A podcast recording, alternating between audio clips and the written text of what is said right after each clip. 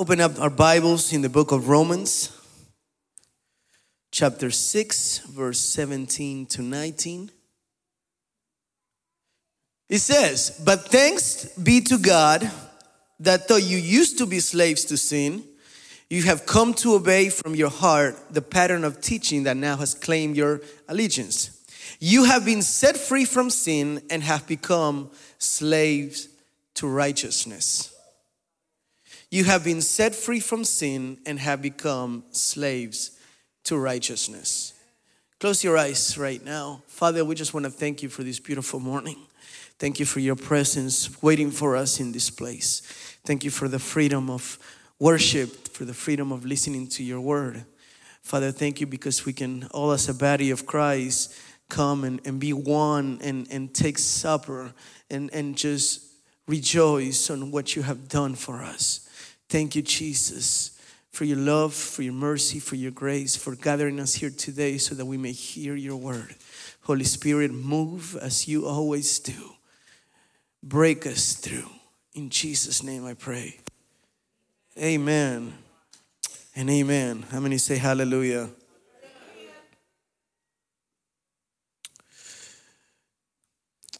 I don't think today will be so much of a message or a sermon as it'll be a reflection. But I have titled today's reflection, as I said, My Not So Independence Day. Happy Independence Day, everyone. Yet I titled this My Not So Independence Day. And uh, uh, as most of us are from another country, yeah, we still celebrate 4th of July. How many of you celebrate 4th of July? Or at least celebrate being off tomorrow. uh, for those that do not know, uh, what we celebrate today is not barbecue day, it's Independence Day. Uh, and it's the independence of the US, of the 13 colonies, from the ruling of Great Britain right? So, as we celebrate as a country the independence of the US, I started asking myself, are we truly independent? Or are, we, are there still things that we are depending on? So, the US wanted to become an independent nation and not be dependent of Great Britain. And I asked myself, Jesus set us free. What are we dependent on? So I asked, when I was writing this is this my independent day or my not so independent day? Um, and please excuse my voice. Argentina was playing last night. That's the first thing my wife said. Are you supposed to preach tomorrow after this game? And I said, I'll take it easy. My not so take it easy day. and I don't want to boast as to what the score was. I, am not those to say what happened. But God is good. so there was an extra step on my worship this morning. Hallelujah. So, how many of you are feeling independent today, feeling free to worship, to praise Him, to laugh? You know, he, this is not a funeral home, this is a house of freedom. This is a house of worship, a house of praise, a house where we can let everything outside come to Daddy and say, Lord, here I am, I need you. Here I am to worship. Here I am to let you know how much I need you, how much I love you, and how grateful I am for what you have done for me. And um, as I was uh, as I was sitting, getting ready for the message, I started, uh, or God started making me feel, as this country celebrates its freedom, do you celebrate your freedom? Or are there things in your life that you're still grabbing onto that you're still dependent on and not so independent from. So I want to ask you this morning do you feel free? Because the Bible says if the Son would set you free, you will be free indeed. And America fought against Great Britain in the Revolutionary War to gain his independence. You know, there was a word that needed to happen for your freedom to be set. Jesus fought, dead, and won. The keys were taken, and you and I are now free. So let me ask you again do you feel free this morning? Jesus died so we wouldn't be slaves to death, to sin, or be dependent to anything else but to His grace, His love, His absolute presence. Do you feel free this morning? And I wrote myself a question, Jonathan, in this independent day, what do you depend on? You ever uh, uh, see those signs or memes and stuff that says, do not talk to me until I have my coffee? Some of you are like, Amen. Yeah. Shh. Let me have an espresso. You know, do not talk to me until I stop by Starbucks. Especially on Mondays. So let me ask you, what do you depend on? Is it coffee? You depend on that coffee to, to make you feel like, okay, now you can talk to me. Now you can now I can face my day. What do you depend on? Your skills to get to your day like I have everything under control because of my skills. Your job, your career, your school. This is what I depend on. This is what makes me me. If I have my job, I have everything. This, that's, that's what I depend on. Your salary, your money, your bank account, checking, saving, your American Express, your black card. Somebody got to say amen, amen. If you don't want it, I'll take it. Do you depend on that? What do you depend on this morning? Or you depend on Him?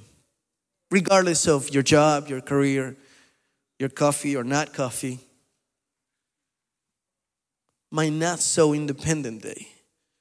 Because if you need coffee to live, then you're still depending on something. If you lose your job, now we all need to work. I'm just saying, if your trust is on that job, God is gonna have to make you trust Him and go through stuff so you can depend on Him and not set your eyes on the career you got, on the job you got. I was talking to my cousin yesterday. She's a hairdresser she owns her own beauty salon in New Orleans. And I don't know how the conversation went, but uh, I think we were talking about what I was going to preach this morning. And uh, uh, she's from Ecuador, by the way.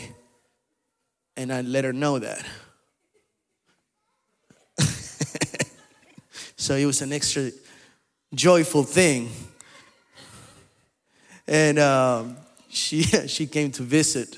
Wrong time to visit an Argentinian house.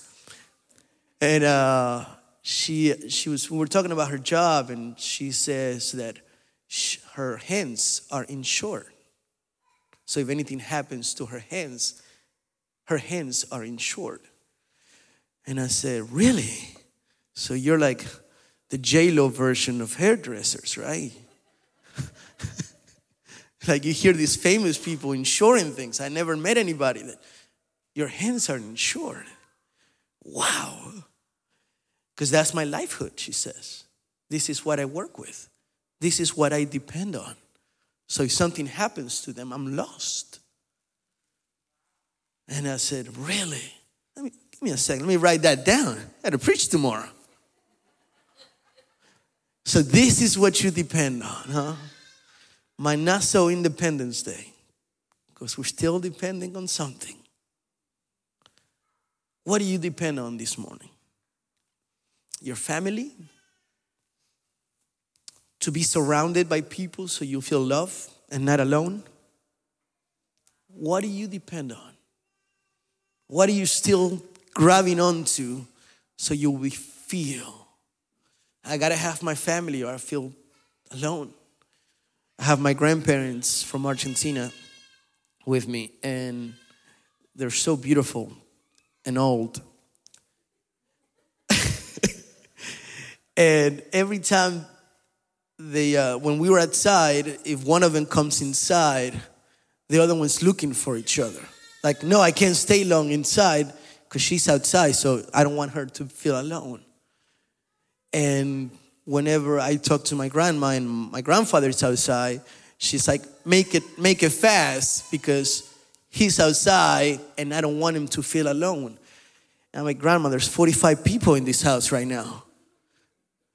But there's something where they're so used to being each other, they could be surrounded by people and they feel alone unless they're with each other.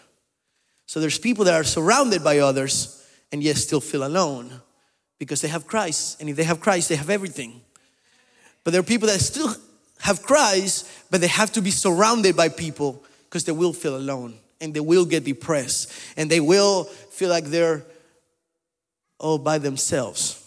I was gonna sing that, but no, it's too much. So, how do you feel this morning? You feeling freedom? Or is the Holy Spirit letting you know the things that you are have become dependent on except Him? I have a, a saying that I tell my wife all the time, and it's like, don't ever give up unless things get hard. Then it's okay. And she says, like, no, that's that's the complete opposite. You're, we're supposed to not give up when things are hard.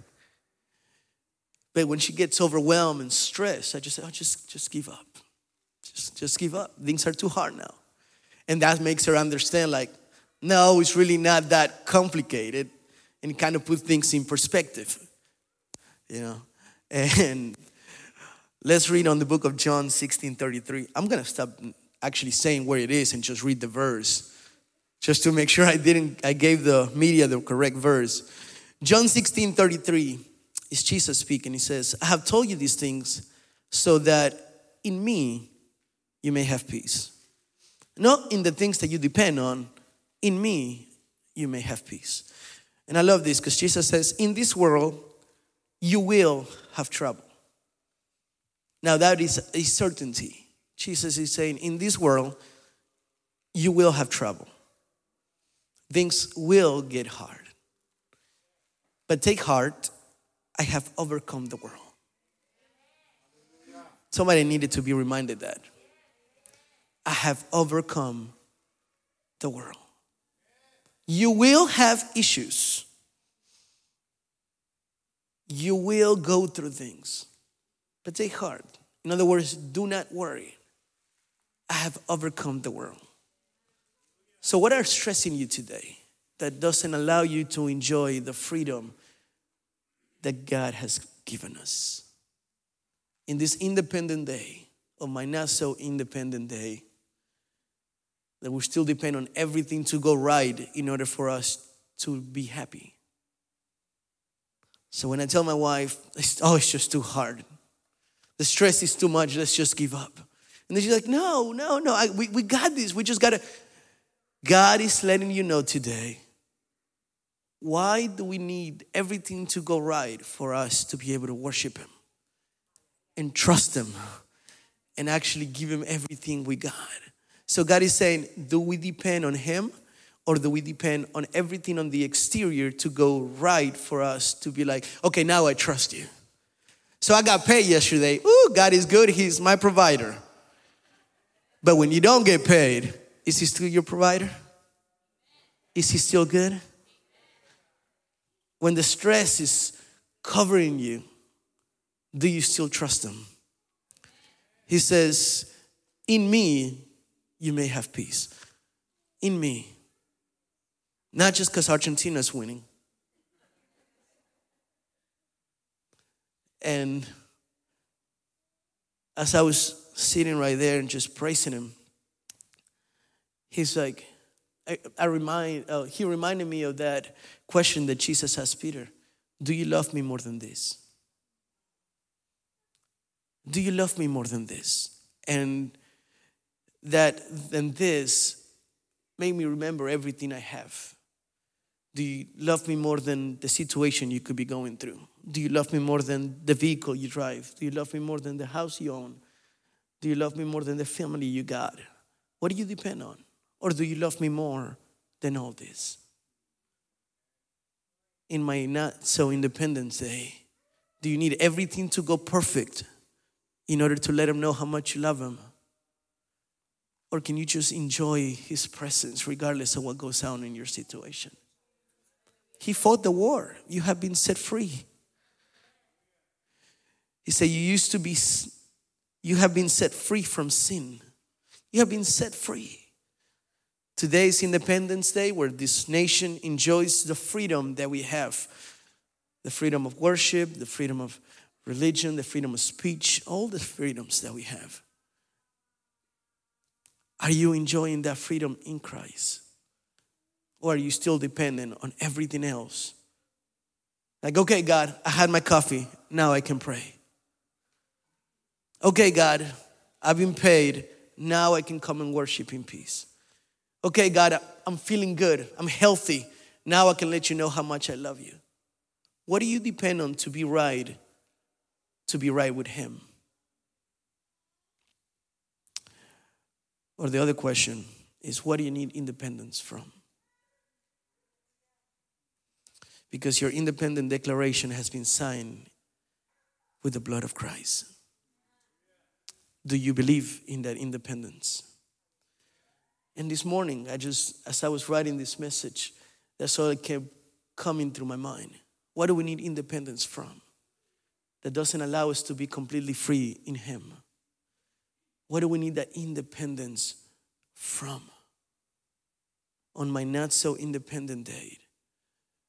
And when we start thinking, Lord, you have given me everything, you have set me free. Imagine being a slave and all of a sudden being set free where there's nothing pushing you, nothing bringing you down, where everything else is nice because you have been set free. And I want to finish with this. On this verse where it says, You have been set free from sin and have become slaves to righteousness. So the other side of the story is on my not so independent day where we are rebels, where we want to be independent from everything. I remember, not me so much because I was young when I came to this country, but I remember hearing the guys from high school like, can't wait to be 18 so I can get out of the house. I was like, and go where? Because I live in a Spanish home. And it's like, you don't leave until you get married. So, where would you go at 18? I was like, what? Oh, yeah, everybody leaves the house at 18. I'm like, sure, I'm 17. Where am I supposed to go next year? I haven't been told this.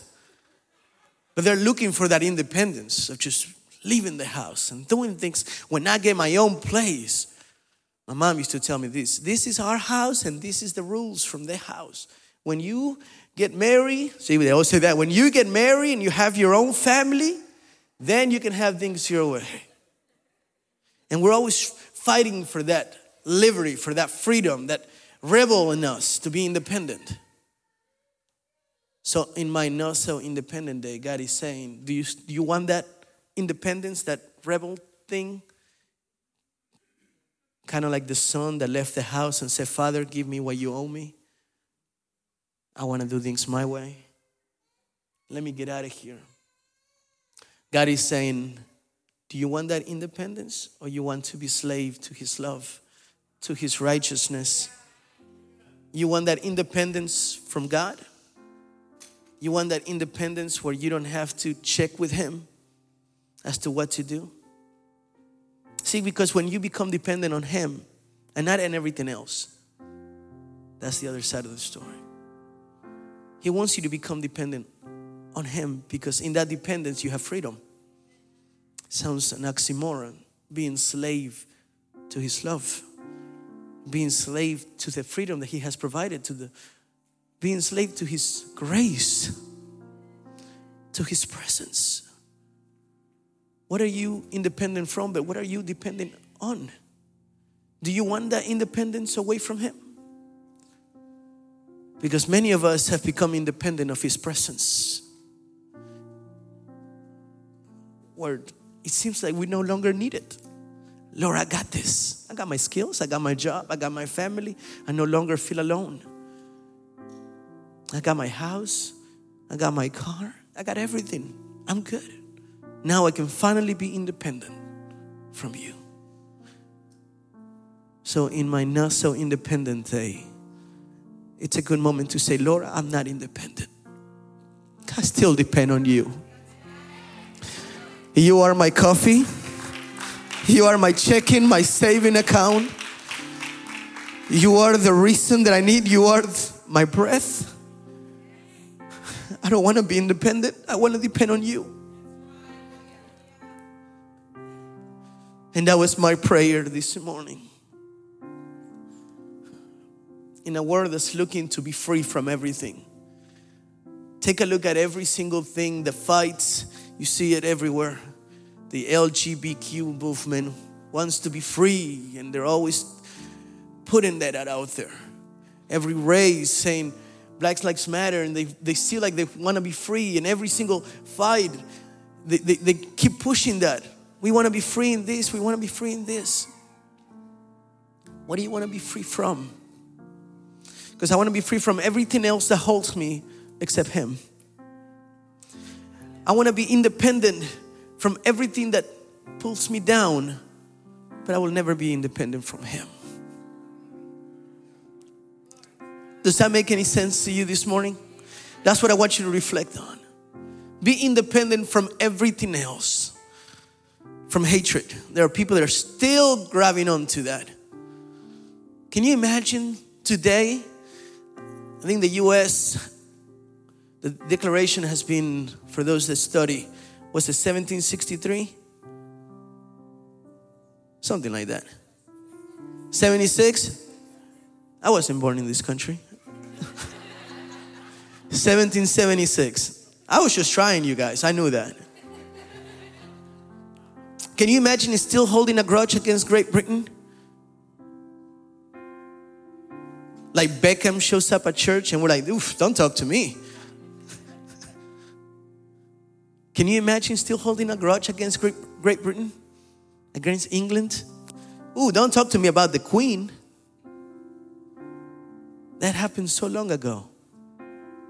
Like, you have been set free. You're an independent nation.